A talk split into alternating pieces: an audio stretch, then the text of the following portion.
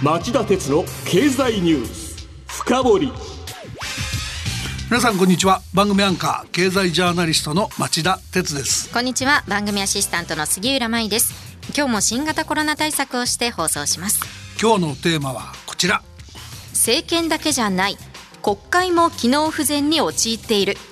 えー、今日このタイトルで国会の問題を取り上げてみようと思ったきっかけは文書交通費の見直しがほぼ絶望になってるからなんです。そうなんですよね。後で詳しく解説しますが文書交通費といえば10月の総選挙で当選した議員がえー、在籍日数がたった1日 ,1 日しかなかったにもかかわらず1ヶ月分の満額100万円を支給され自身のブログでおかしいと投稿したのをきっかけに新聞やテレビで大きく取り上げられましたその結果与野党が臨時国会での見直しに合意して関連法を改正するとしたはずだった問題なんです、はい、そう記憶してます。ところが双方が自分たちの見直し案にこだわり時間切れで何の見直しも行われない見通しとなってるんですね。でこの問題見てておかしいのはどうも岸田政権だけじゃなくて国会も相当ひどいなっていうことをしっかりレポートしておくべきだと思った次第です。それではお知らせの後町田さんにじっくり深掘ってもらいましょう。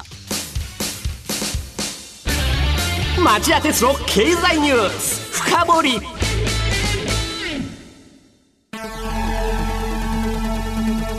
番組アンカー経済ジャーナリストの町田鉄です。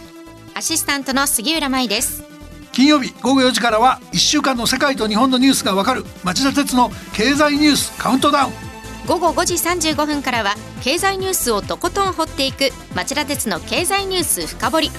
そして午後11時からはエコノミストにじっくり話をお聞きする町田鉄の経済リポート深掘り。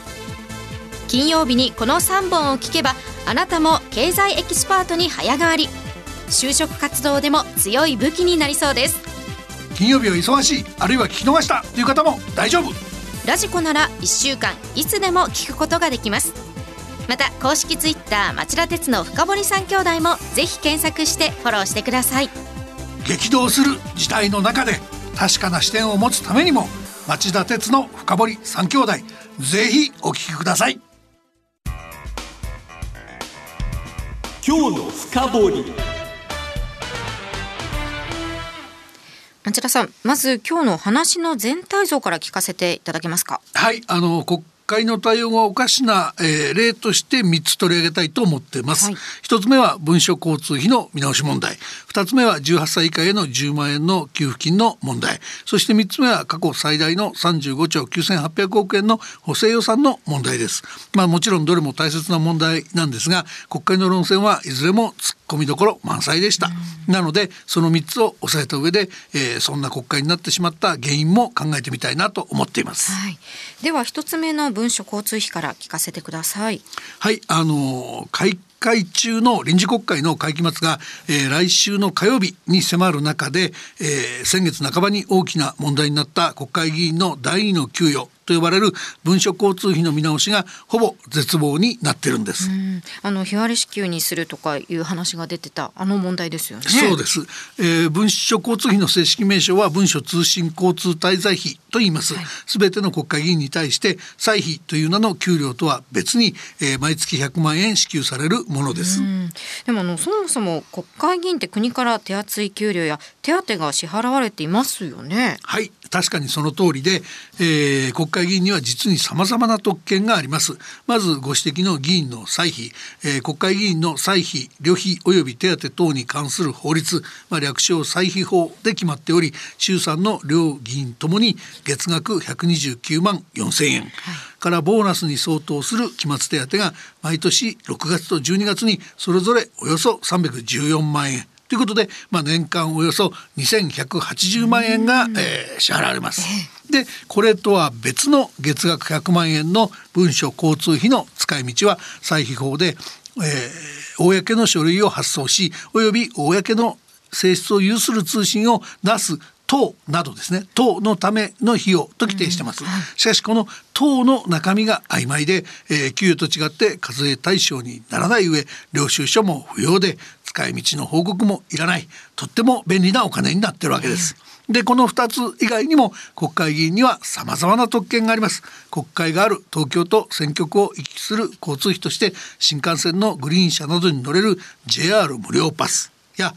航空券の無料無料チケットが支給されるほか、はい、国会議事堂の周りにある議員会館に事務所が与えられ諸経費が国費で賄われます。選挙区が東京以外の議員は赤坂など東京都心の一等地にある議員宿舎に相場とは比べ物のない安値で居住できる特権もあります、それから昔ごまかしがありましたけど秘書の給与これも3人分が国の負担になってます改めて聞きますと至れる作り整理ですよね。そうですね。でそこで冒頭で紹介した文書交通費が大きな問題になった振り返りますと、はい、なったのは、えー、10月31日に投開票された前回の衆議院議員選挙で、えー、初当選した議員に在籍議員在籍日数がたったの1日しかなかったにもかかわらず、えー、10月1か月分の満額100万円の文書交通費が支払われ日本維新の会の議員が11月中旬になって自身のブログで世間の常識からしたらおかしいと投稿したからでした。はっきりと覚えてますよ。呆れてものが言えませんでした。ですよね、はい、ところが話題になった直後に与野党が一致したはずの歳費法改正などの見直し議論がほとんど進んでいないことが、えー、今日最初に指摘しておこうと思った問題です。はい、野党が月決めになっている、えー、文書交通費を日割りで支給するように改めることと使い道の公開を義務付けることの2点をセットで法改正に盛り込むように求めているのに対して、えー、自民公明の与党は臨時国会の会議が短いことを理由にまずは日割りでの支給に改める法改正を優先すべきだとして、えー、議論が平行線をたどってるからなんです。まあ、前向きに取り組んでいると対立も生じるという理解でいいんでしょうか？どうでしょうか？実際のところはこれらの対立理由は建前で出来レースに過ぎないと見ている人も結構いるんですね。っていうのは一般の感覚から言えば年間2180万円の収入がある国会議員は高給取りなんですが、えー、まあ実際には政治活動で支出が多く実質的な手取りは年間500万円程度じゃないかと言われてます。で国会議員の懐そういう懐具合を考えると文書交通費はなくてはならない実質的な収入なので日割りだろうが何だろうが減収になる可能性のあるような法改正はしたくないのが本音だっていうんですね。えー、本音はそうなんですかでそれゆえ与野党は激しい論戦をしているふりをしているだけだろうっていうんです。で双方に、えー、本当に双方が、えー、真剣に改革を望んでいて相応の信頼感を持っていればおのずから妥協点見つかるはずですよね。うんえー、はっきり言ってこの再法改正の難航は日本の国会議員のダメさの象徴だと僕も見ています。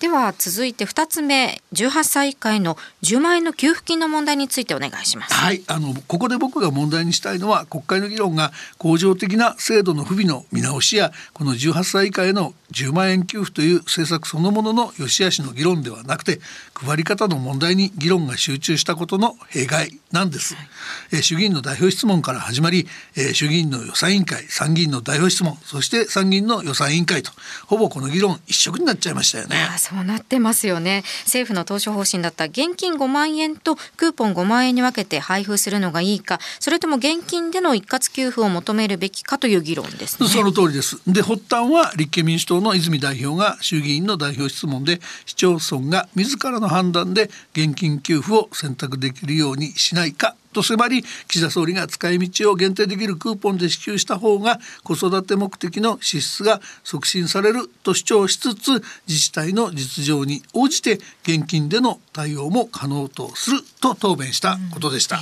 そこに日本維新の会の馬場共同代表がクーポンの支給だと自治体の事務がパンクしかねないと訴え国会は支給方法の議論一色になってったんでした。確かにそういう流れでした。で政府与党は幅広く給付金を支給しても多くが貯蓄に回ってしまい景気の刺激策にはならないっていうばらまき派に配慮し困窮している人へのクーポン配布を打ち出したものの野党がクーポン配布には事務費だけで967億円もかかると追及したため岸田総理は腰砕けになりました。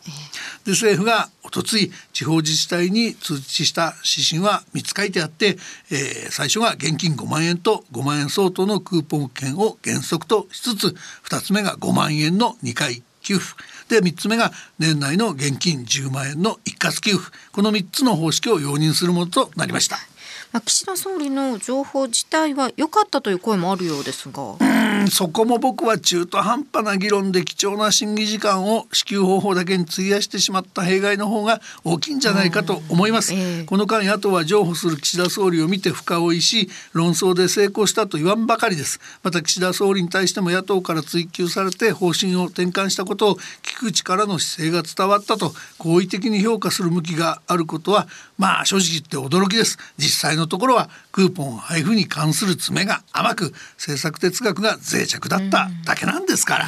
むしろこういう給付をするんならばそもそも18歳以下だけへの給付で過不足ないのかどうか困ってる人他にもいますよね。から円滑の給付のためにはマイナンバーカードと連携させるとかもっと日頃から生活保護制度そのものを充実しておくとかはたまた負の所得税制度の導入に舵を切るとか一回限りですぐなくなっちゃうようなもんじゃないものにちゃんとする議論をやればや議論すべきことは本当に山のようにあったはずなんですよね。うんで、えー、僕は臨時国会で繰り広げた近視眼的な議論にこれが国会でやるべき議論ですかと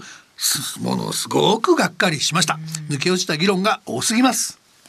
3つ目の過去最大の補正予算の問題も抜け落ちた議論の一つということですか？まさにそういうことです。いつも言うように、えー、日本は巨額の財政赤字を抱えてます。膨大な剰余金がありコロナの感染拡大が落ち着いていたタイミングで一般会計の総額が35兆9800億円余りという過去最大の補正予算が本当に必要だったのか、いい加減な予算紹介やばらまきにつながらないか中身をきちんと精査するのが国会の役割だったはずです実際安倍政権以降の経済対策には巨大な使い残しがあると会計検査院が指摘してます。加えてアメリカの FRB がテーパーリングを前倒しするような時期ですから円安に触れて国債の利払い費が急増して財政を圧迫するリスクもあります。しかも18歳以下への10万円相当の給付の原資として補正予算で積んだのは1兆2162億円。売上が大きく減った事業者に最大250万円を支援する費用は2兆8000飛び32億円に過ぎません。この2つならば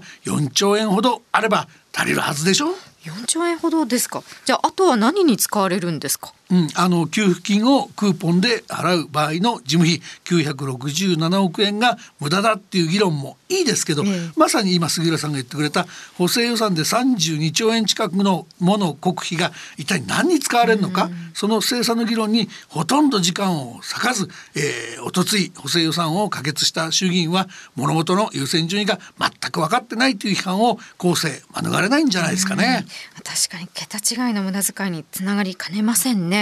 本当に国会どうしちゃったんでしょうか？あの与野党双方がね結局のところ来年夏の参議院選挙を睨んで身近なばらまき先を今やっといた方が自分の党に得なんだと。それが得策なんだって判断があること。また野党としては岸田総理がずるずると譲歩するんで給付金問題を深追いしてしまったっていう面ももちろんあると思いますね。あのそれから多くの議員が政党の看板だけで選挙戦を戦う小選挙区制度かの選挙に慣れ親しんでしまって中選挙区時代のような政策通の政治家が激減していることも大きいように僕の目には映りました。皆さんはどう思いますか？以上今日は政権だけじゃない国会も機能不全に陥っていると題してお送りしました。さあ今晩11時からの町田鉄の経済リポート深掘りはインドの民営化政府保有のインド航空株売却は起爆剤になるのかというタイトルでお送りします。それでは11時に再びお耳にかかりましょう。さようなら